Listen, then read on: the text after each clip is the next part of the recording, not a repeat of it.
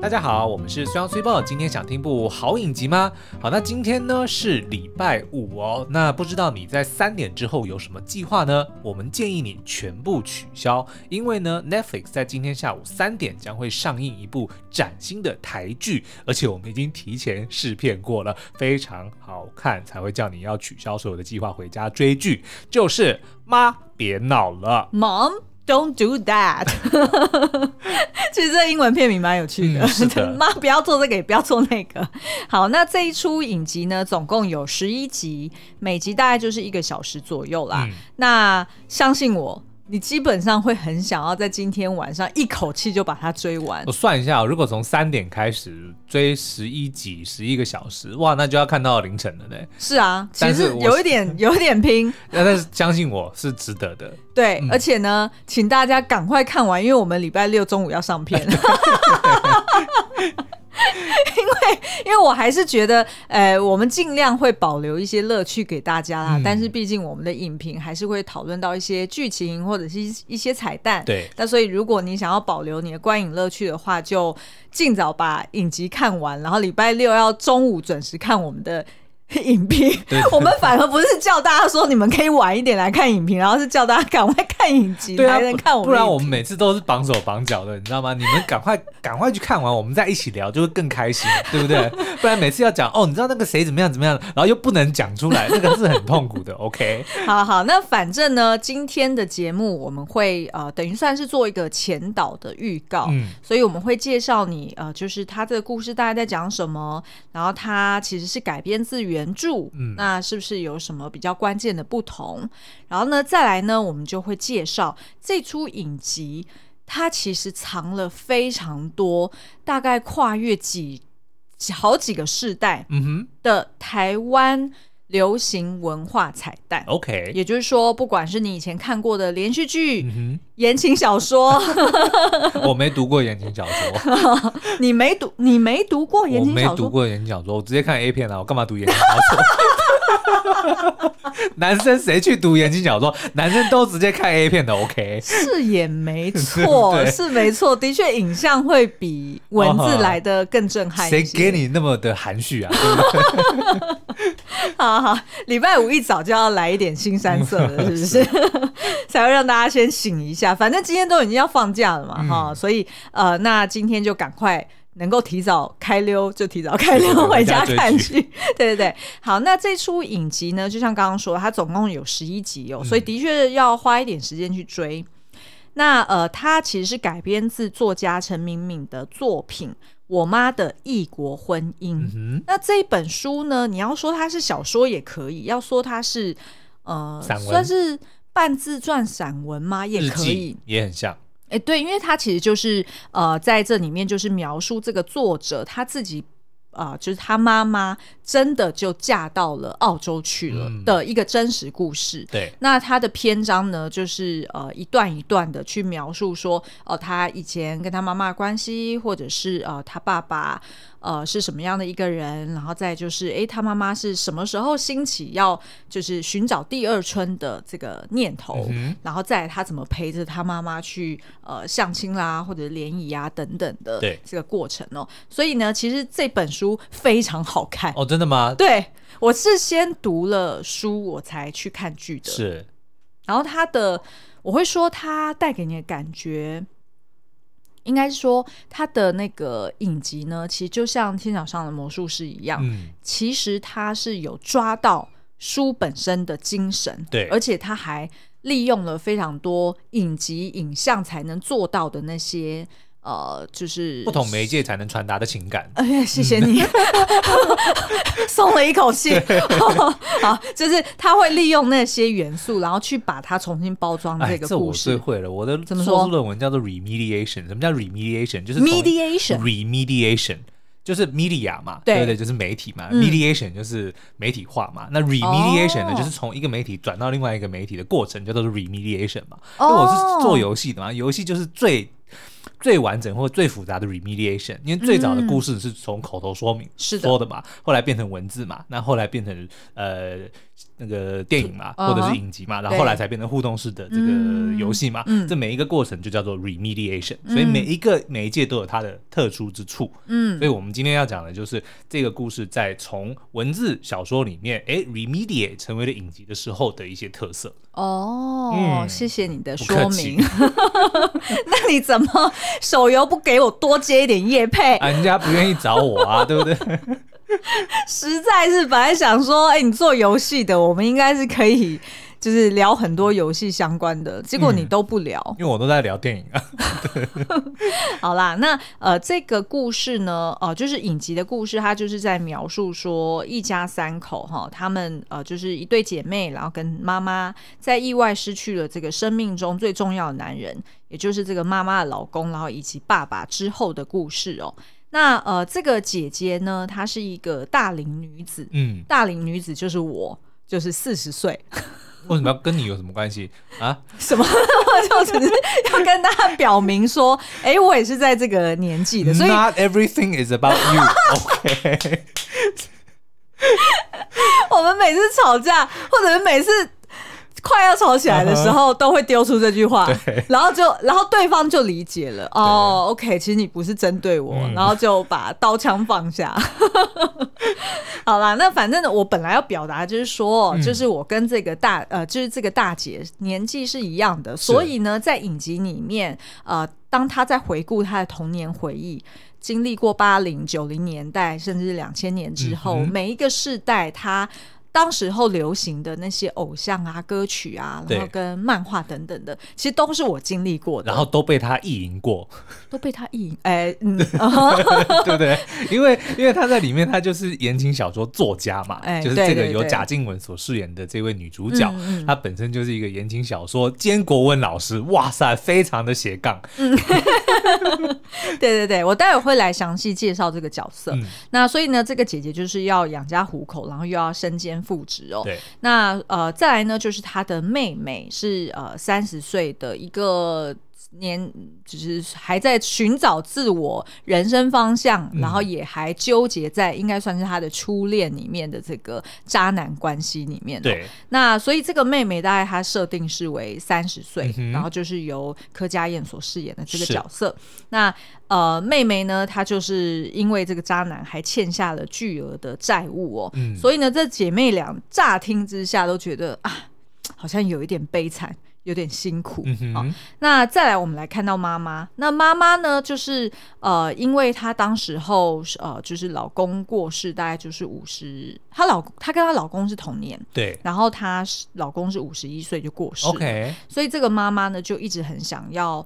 就是再找个另外一半，嗯、然后但是的确也是顾忌两姐妹的一个感受啦，所以后来呢，就是呃一直压抑到最后，她就决定说她要改嫁，那甚至是到最后是要远走高飞到澳洲的故事哦。嗯、那本来呢，这三个母女就不是那么亲密。哎，你没有提妈妈是谁演的？哎，对对对对对对，还是你待会才要讲、哦？我待会要我待会要讲，就是比利天后、嗯、哦，她真的是画龙点睛，而且。几乎我们都可以说，这个角色就是为了他而写的。我们还想不到，因为我们我们不是很喜欢做这个梦幻的 casting 对对对，我们还真的找不到另外一个人可以演这个角色。他演的真好，真的真的。我待会会细数几个特色哦。嗯、那再来呢，就是呃，为什么这就是这母女三人本来就不是太亲密？对，其实是因为呢，他们呃原先他们的生活重心其实都是绕着爸爸。对。那这个爸爸呢，呃，是由寇世勋所饰演的。嗯、那他其实就是一个家中的润滑剂，是，就是不管是要就是按捺他的老婆，不要对小孩们发脾气，嗯、或者是呢，呃，要安抚两个就是被妈妈大吼大叫、被欺负的女儿们。所以基本上呢，少了这个爸爸，因为他就是呃心脏病发意外猝死嘛。那所以就是对于这个三个女人来说。等于就失去了一个重心，嗯、然后而且他们彼此之间也失去了一个可以协调的一个人。对，所以时常在这家中就出现了非常多的呃冲突，嗯，然后跟争吵。你知道吗？我刚突然就感觉到为什么这个设定会这么的 work 哦。当然，这个是真实故事改编的，嗯、但是按照我所理解，或者是看剧，或者说你告诉我原著里面写的，就是这个爸爸呢是一个非常完美的的男人哦，嗯、所以就不管是身为丈夫或是身为父亲，他都是一个无可取代的角色。所以就导致这三个女人呢，就因为女儿不是也有一个说法是前世的情人嘛？对，所以就等于说这三个女人都被这个爸爸寇世勋这个角色给。紧紧的勾住了，他们也没有办法去找到更适合的人，嗯、所以整个这个影集的过程就是在讲，他们其实就是在感情世界屡屡碰壁的原因，就是因为老爸实在是太好了。哎、欸，为什么有点歪楼啊？为什么？就听起来好像意思是说，男人标准呃，就是男人还不能做太好，做太好，当他哪一天就是突然离开的时候，反而会让身边的女人们感到很痛苦，然后也不知道，就是未来变得很茫然。哦、那这样意思就是说，男人们听到就是说，哦，那我就把我的标准降。哦不不不，你的你应该是要提高你的标准，就是除了你的这些条件都那么好之外，你还得要很长寿，对不对？好，那所以呢，如果我们要快速去总结，就是这出影集它的亮点跟风格哦，嗯、大家就来想象，你差不多就是这三部作品，你把它合体好了。是，第一个就是有没有听过韩剧《我亲爱的朋友们》？我亲爱的庆谷。哎，他是这样讲吗？庆谷就是朋友，我知道，我知道。好了，不要乱讲。好，那这个呢，我亲爱的朋友们，其实就是前阵子才很夯的《我们的蓝调时光》的卢熙京编剧，他在之前的一个代表作，对、嗯，那就是在描述黄昏人生的日常遗憾跟想望。那因为呢，主角也同样是一个作家的女儿，嗯、所以就让我们联想到说，哎妈，别闹了！这这个主要的这个呃，就是。去看身边人事物的这个角色，也是由贾静雯所饰演的这个姐姐嘛？嗯、那她其实是呃国文老师身兼言情小说的作家，对，好，所以就这个部分是让我们联想到这出影集。那另外第二个让我联想到的，其实就是我们之前聊过非常多次的《俗女养成记》哦。嗯、那为什么会想到这一出呢？大家一想到《俗女养成记》，大家就知道说母女关系、哦，对，母女关系。然后里面的家大龄女子的觉醒，对对对，然后呢，这个家庭很锵，对不对？嗯、很很闹，对，差不多就是类似像这样子，就是以夸张喜剧的手法去来呈现一个世代差距以及刀刀见血的母女大战哦。嗯、所以呢，这个呃，就是跟。大嘉玲当时候，她是在《俗女养成记》里面，她是去回顾、回想童年时的美好。对。但是呢，在《妈别闹了》里面的呃这对姐妹俩，则是分别躲到文字跟电玩的虚拟世界里面去寻求解脱。嗯、所以等于是哎，蛮不一样的去呃去。怎么讲？去去回顾？哎，我怎么学你啊？怎么讲？怎么讲？去用嘴巴讲啊？怎么讲？去回顾呢？就是当他的人生遇到瓶颈的时候，嗯、他是用什么样的方式？不管是逃避现实，对，还是去寻找出路、寻找启发，uh huh、就是类似像这样子的一个手法。所以我觉得是，是呃，在。在一个就是蛮熟悉的感觉里面，却又有一个新的呈现方式。好的哟。好，那第三部呢，其实是让我联想到做工的人。嗯，大家应该印象中做工的人就是。里面充斥着这个普龙宫三人组哦，就是要白日梦、发财梦，对对对，不断的去做一些很很很诙谐，然后或者是很莫名其妙的一些呃发财梦。嗯、那所以呢，在这个呃妈别闹的影集里面呢，则变成是这母女三个人，他们各自对于呃爱情观的一个遐想，嗯、或者是他们各自的一个。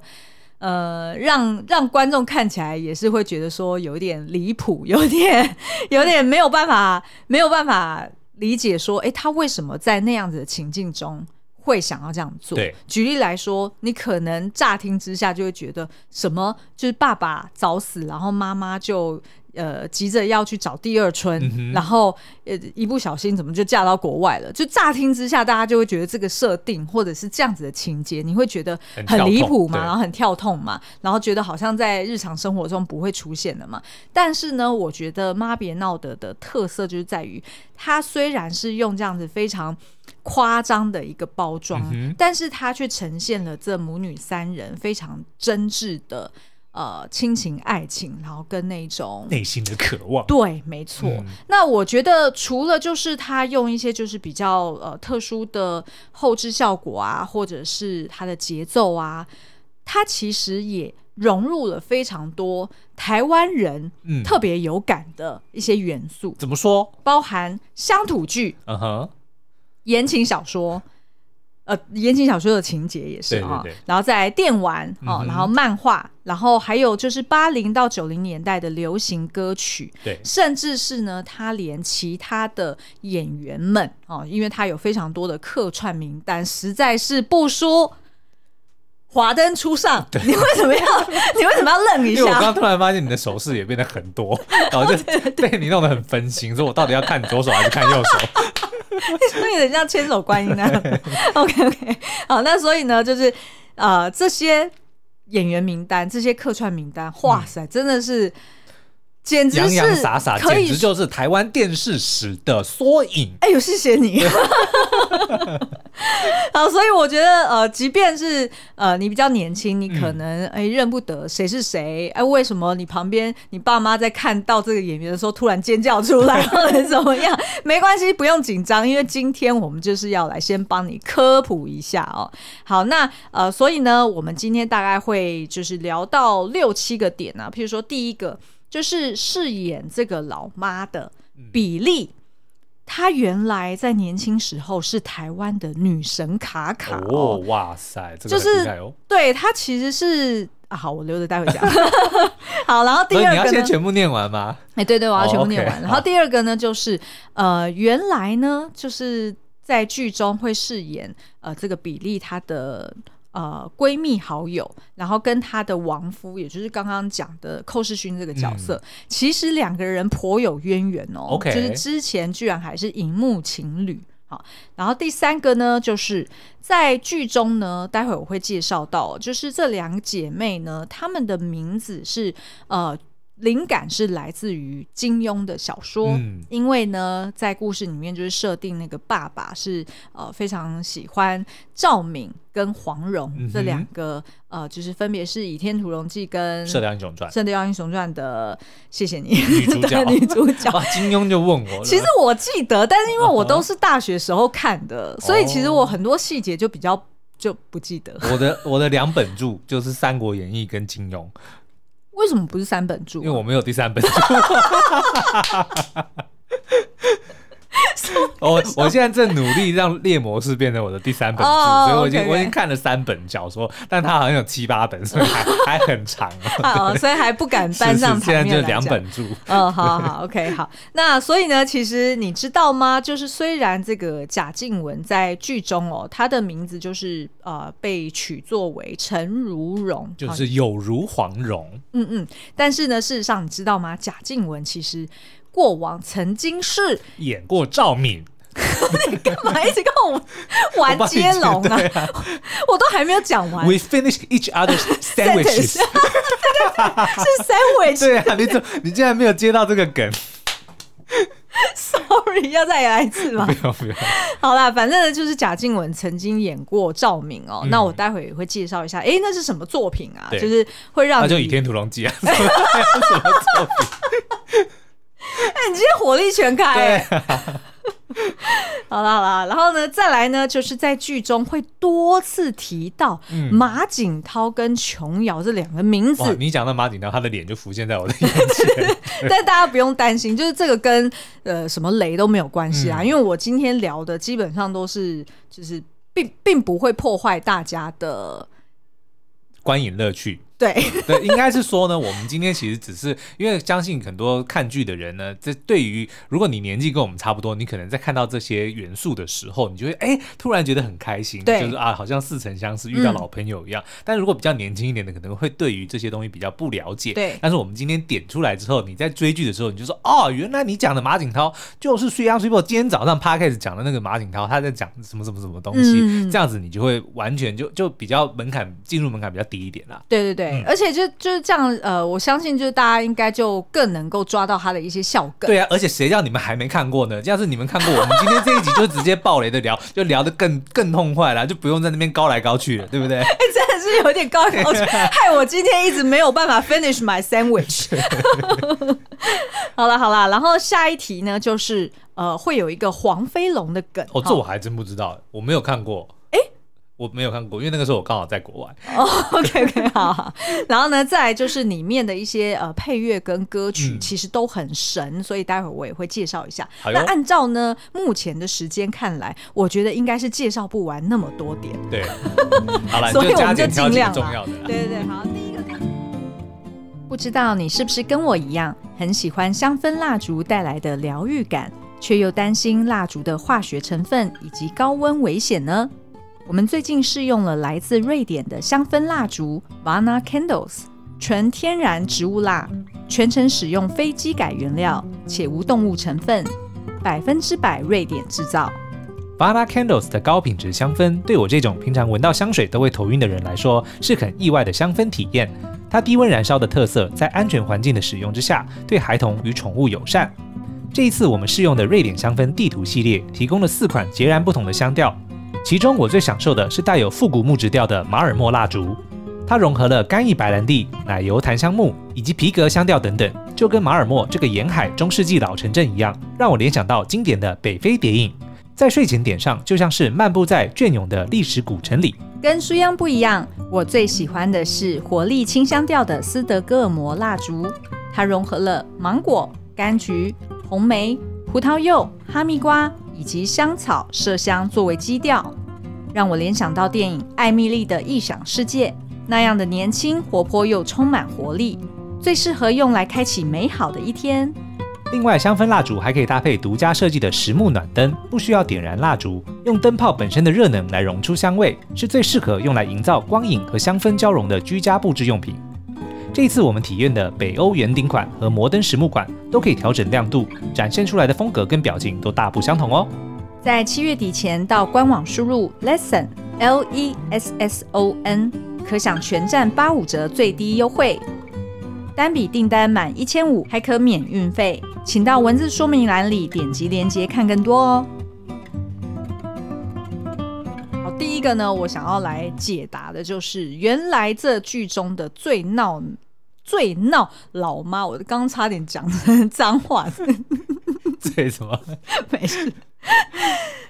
原来呢，由啊、呃，就是比利所饰演的妈妈叫做王梅梅哦。哎、嗯，她可是一个全能天后哦。因为有可能现在的一些观众看到她。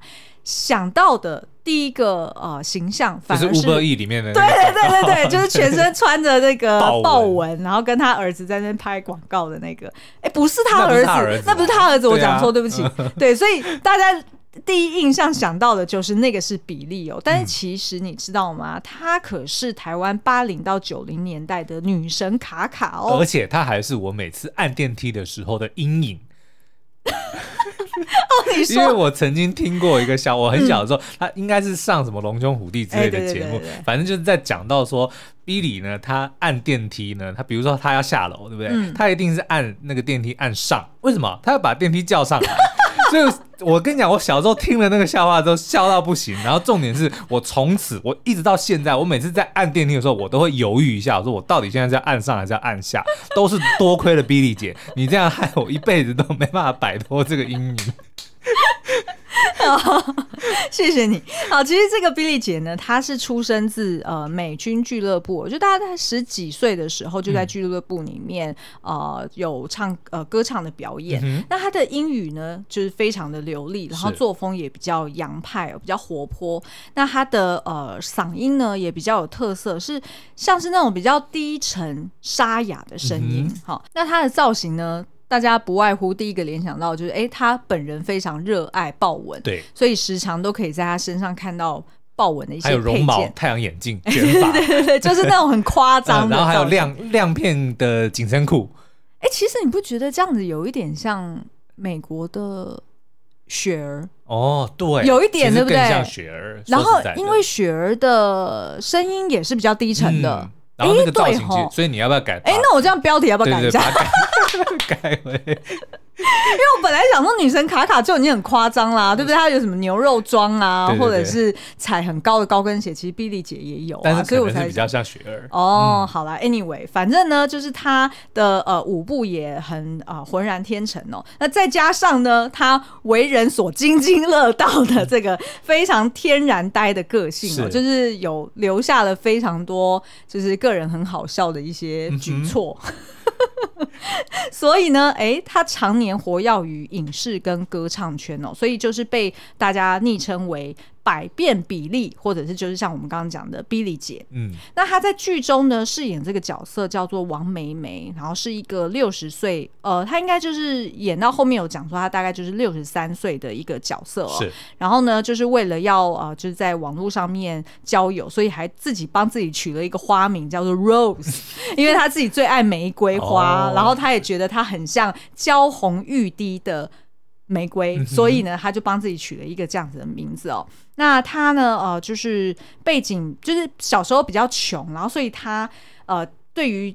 钱来说呢，是她唯二的安全感。那另外一个安全感其实就是她老公。OK，但是她老公在五十一岁的时候就过世了，所以对她而言就只剩下那个钱，嗯、每个月可以从女儿身上拿到钱这件事情就很重要了。所以呢，她常常就是对女儿讲话就是有点难听，然后也比较好强。那所以常常就会听到她这边骂说：“哎，你就是没用啦。”嗯，你就是没出息啦！嗯、我就不相信你能呃，就是写作写到哪里去，我就不相信有人会出版你的小说之类的，blah blah blah，就是比较难听，然后比较听起来好像这个妈妈有点尖酸刻薄的感觉。但是呢，其实她这个是因为她直肠子，然后再加上因为她小时候就是呃，就是过得比较辛苦。嗯。所以呢，他对于钱是特别的重视哦。那当然，同样的，因为他也个性可能比较天真一些，所以他其实有一点像是呃，被老公就是他死去的那个亡夫给当做是呃。其中一个女儿一样，嗯，就是把她当女儿一样的疼爱啦。对，那所以其实在，在呃原著的书里面，呃，其实我们会看到，其实那个亡夫其实是会叫他老婆叫老三，嗯，就是有点像是把她当成是最小的女儿，女儿哦，反而还是更小的女儿，最小的女儿。对，的确，你看剧，你就会发现说，这个妈妈应该。就是她的成熟度应该是比呃三十岁跟四十岁的女儿都还要再更幼稚一点，嗯、对对对。那所以呢，她其实就是呃想尽办法要去呃找到她的第二春。那她就是先从呃就是在呃。就是台湾先找，比如说登山的山友们开始，嗯、然后后来呢又进入了婚友社，然后最终呢，哎，就开始去认识国外的网友哦。那至于他为什么每个阶段会有这样的转变，那就留给大家看剧的时候的保留一些乐趣给你们了哈。嗯、好，那所以呃，为什么我们会说就是 Billy 姐应该是最适合饰演王美美这个角色哦？因为第一个我们先讲外形，对，Billy 姐就是跟。剧中的王美美超像，而且 Billy 姐保持的实在太好了，因为现实生活中她已经七十岁了，对，但是呢，就是饰演这个大概呃六十左右的这些怎么讲，就是就是王美美妈妈的这个角色，其实非常的合适，嗯、而且对。Billy 姐是很灵活，所以你要她。就是做这种各式各样的那种肢体动作，他都他都可以。然后他本身的喜感很好，真的是浑然天成。他念台词就觉得很自然，他都会把台词内化，然后再转成自己的方式来念出来。嗯，那因为呢，就是我们大家知道嘛，就 Billy 吉他他在生活上就是感觉就是 有一点少一根筋的这样子的特色。那基本上王美美这个角色就是这样子的人，所以他呃可能不会煮饭，然后他还常常异想天开说：“那我既然要煮。”煮呃煮粥就是给我的好朋友吃，因为他呃呃不能讲他朋友怎么了，反正就是 anyway 他要煮粥给他的好朋友吃，嗯、然后他就会想说啊啊，通常吃粥不是会在旁边配一些小菜吗？呃，譬如说什么咸鸭蛋啊，或者是面筋啊、嗯、哼菜瓜等等。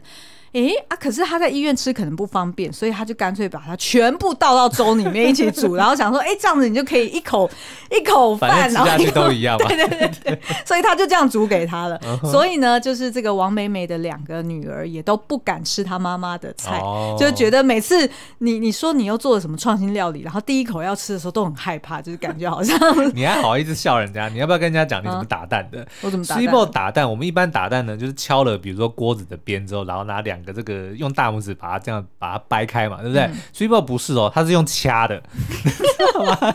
他就把蛋用两只用手掌把它握起来，然后旋转它，还用掐把蛋壳掐开。这有点像是要扭毛巾之前的那个预备动作。我没有见过人是这样打蛋的。不是因为我手特别小啊，我才一五四公分，对不对？所以我的手就跟那种小小学生，哎，你知道吗？我小五就开始停止生长嘞，真的啊！我小五，我小五的时候已经是全班最高的人，uh huh. 所以我都是从坐最后面那一排开始，uh huh. 结果从国一开始就不断的。每况愈下，就不断的往前做，就是这样。好，Anyway，反正呢，就是王梅梅跟 Billy 姐这两个人，基本上就是同样的直率活泼，嗯、然后看起来就是少一根筋哦。那所以呢，呃，再加上他们的那个时尚时尚打扮也很类似。当然，我会觉得 Billy 姐本人她她的那个时尚 sense 是更好的啦，是就是她搭起来是很好看的。那王梅梅，因为她可能就是呃。觉得她很向往青春，嗯、所以呢，她就把所有可以想象到的五颜六色全部摆在自己身上，然后就跟圣诞树一样。所以呢，他跟 Billy 姐一样浮夸，但是可能时尚的 sense 就有待商榷了。是好，所以这个就是呃第一个，我们简单科普一下 Billy 姐她的超强背景哦。好，好，然后呢，第二个就是呃刚刚有提到。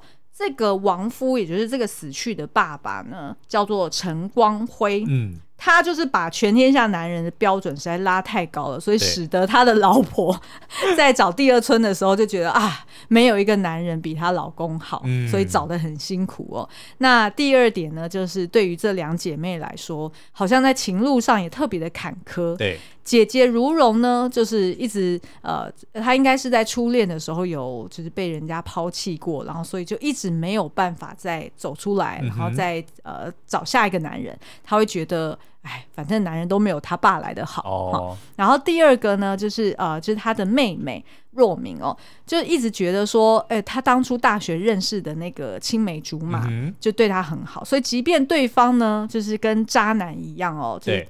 偷吃，甚至是跟他拿钱，但是呢，这个小敏她还是呃紧扒着这个渣男不放。废话，因为人家是林柏宏啊，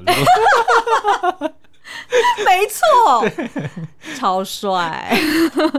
好，那所以这个呃陈光辉呢，就是刚刚说的由寇世勋所饰演的、哦，嗯、那能够撑得起这样子又温柔又 man 的男子形象，应该就真的只有。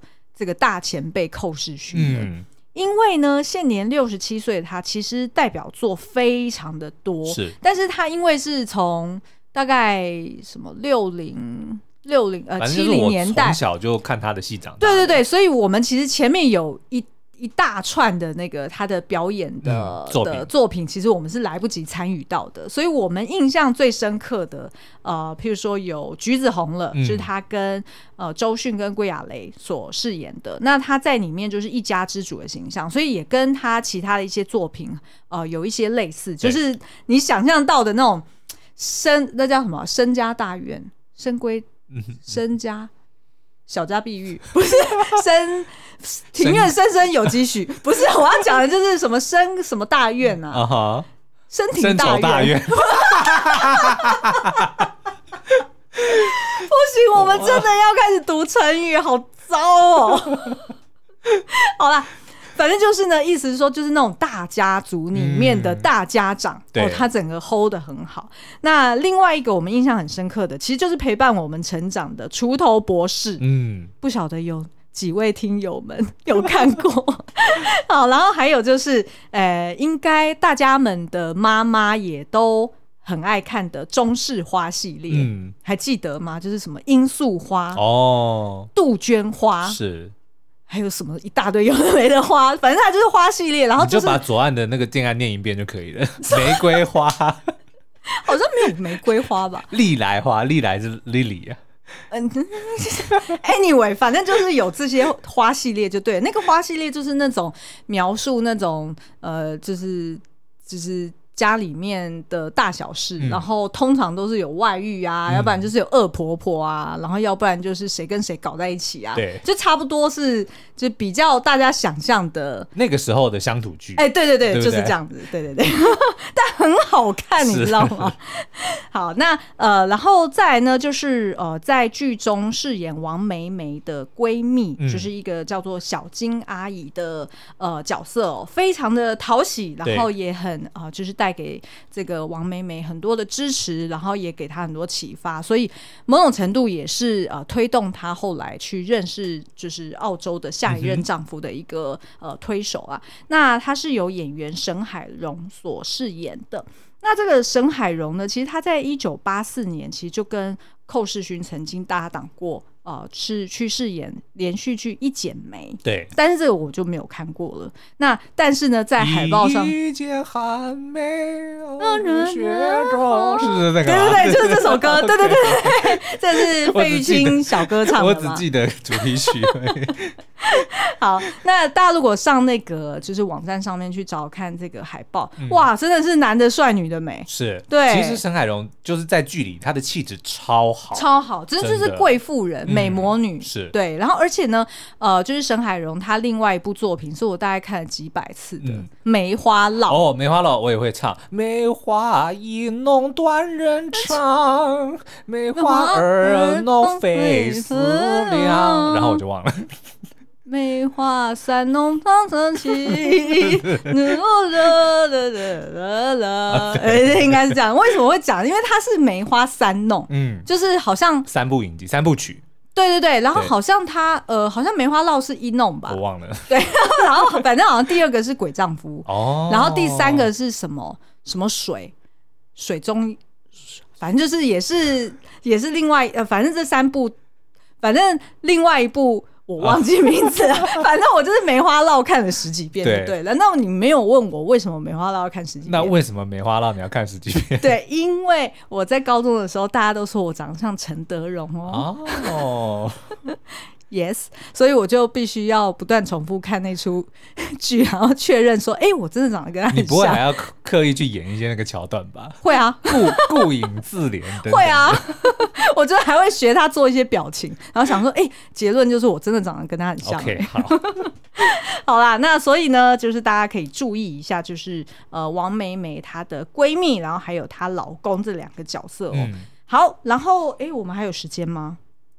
哎，其实我们时间不多嘞。对，那你要不要挑另外一题？你觉得要挑哪一题比较好？我觉得我们就用剧中比较出现多一点元素的好了，比如说流行歌曲。哦、oh，OK OK，就是大家可以注意一下，就是呃，在剧中呢，你会听到很多很熟悉的曲调，但是可能乍听之下，你可能不太确定是哪一首哦。对。那其中有两首呢，我可以跟大家聊一下。一个呢，就是在预告里面也有出现的，就是姐妹俩在那边呃，就是一起合唱的《忧欢派对》。嗯，你还会唱吗？我不会唱。就是《忧欢派对》是一个团体，一个叫一个叫欢欢。对，然后他们在一九八八年跟小虎队唱了一首叫做《新年快乐》的歌。嗯、多希望和你，哦、好像有一点回忆杀了。那那就是这一首啦，但是我不会，就是我不会唱那个歌词。反正就是这一首，就是呃，他们当初这两个团体一起合唱的。嗯、那的确，这个就是陪伴姐妹俩，就是童年时候，应该一九八八年，就是我七岁的时候啊，其实就是我小小一、小二的时候的歌。八岁，对对，就是我，我是一九八一年生的嘛。嗯、对，那所以其实就是呃，当初这首歌超级红，嗯、而且就是。当时最红的女团加最红的男团，哦、然后 cross over，然后一起唱这首歌，是是是，就是你可以想必就是大街小巷大家都在欢唱哦。然后还有呢，就是你在剧中也会发现，哎，当这个主角就是感到很低落，或者是这个剧情走向比较压抑的时候，背景就会响起，呃，有两首歌。我是不是该安静的走开，还是该勇敢留下来？我也不知道，那么多无奈。可不可以都重来？哦，对对好强哦！你竟然记得歌词。好，那这一首呢，就是吹的路好长，一颗心晃呀晃，多想找人陪我逛，累了睡在马路上。这不是另外一首吗？但都是郭富城的。对对对，反正就是郭富城的歌啦。对，然后再来呢，就是呃，王杰的《你是我胸口永远的痛》。哎，我还真不知道怎么唱，我忘记了。你是我。永远的痛，好，像是这样的。不是，我也想不起来。反正呢，就这两首都是九零年代最具代表性的抒情歌曲哦。嗯、所以呢，它的曲调啊，或者是歌词，都跟剧中的情境搭配的天衣无缝，是瞬间就让你回到童年哦。好，那。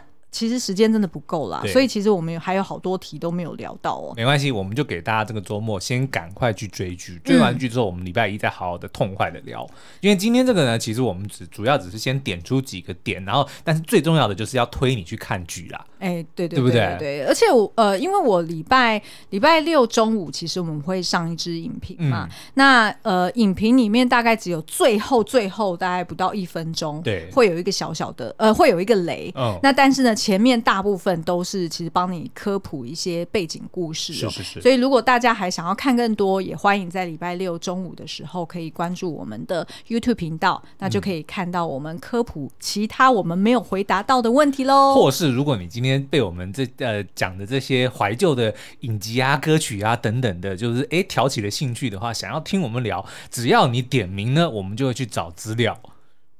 哎，这样好像有点 挖。你为什么要自己挖坑给自己 跳呢？好，如果你如果你留言点名了，我们可能就会去找资料来聊。因为没有，因为其实有很多，你刚刚在讲到这些老的时候，我就想到什么老的时候，就是老老的作品的的时候。你要小心一点的，什么叫做老的时候？像我就会想到我们小时候看的，比如说包青天，哦，对对，然后比如说什么浴血凤凰，哇，浴血凤凰超经典的，Bibo，对不对？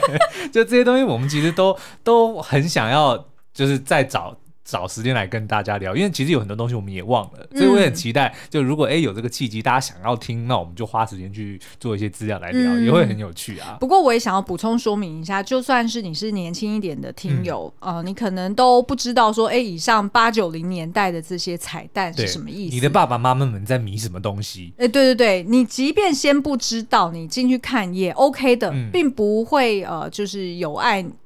不是有碍观瞻，并不会影响你观影的乐趣啦。我觉得是还好啦。但是当然，你如果先知道的话，哎、欸，那你就更能抓到里面的笑梗。对，其实就会很像《捍卫战士》的概念，就很多人都在问说、哦、啊，你没看过第一集有差吗？其实当然没有差，但是如果你知道他们在讲什么的话，会更有趣啦。嗯、所以基本上呢，我们还是非常推荐，不管你是哪个年代出生的，嗯、然后你知不知道这个剧里面在提的这些。Reference 呢，这一部影集我们都是大力的推荐。是哦，嗯、好，今天的节目就到这边，我们下次再见，拜拜，拜拜。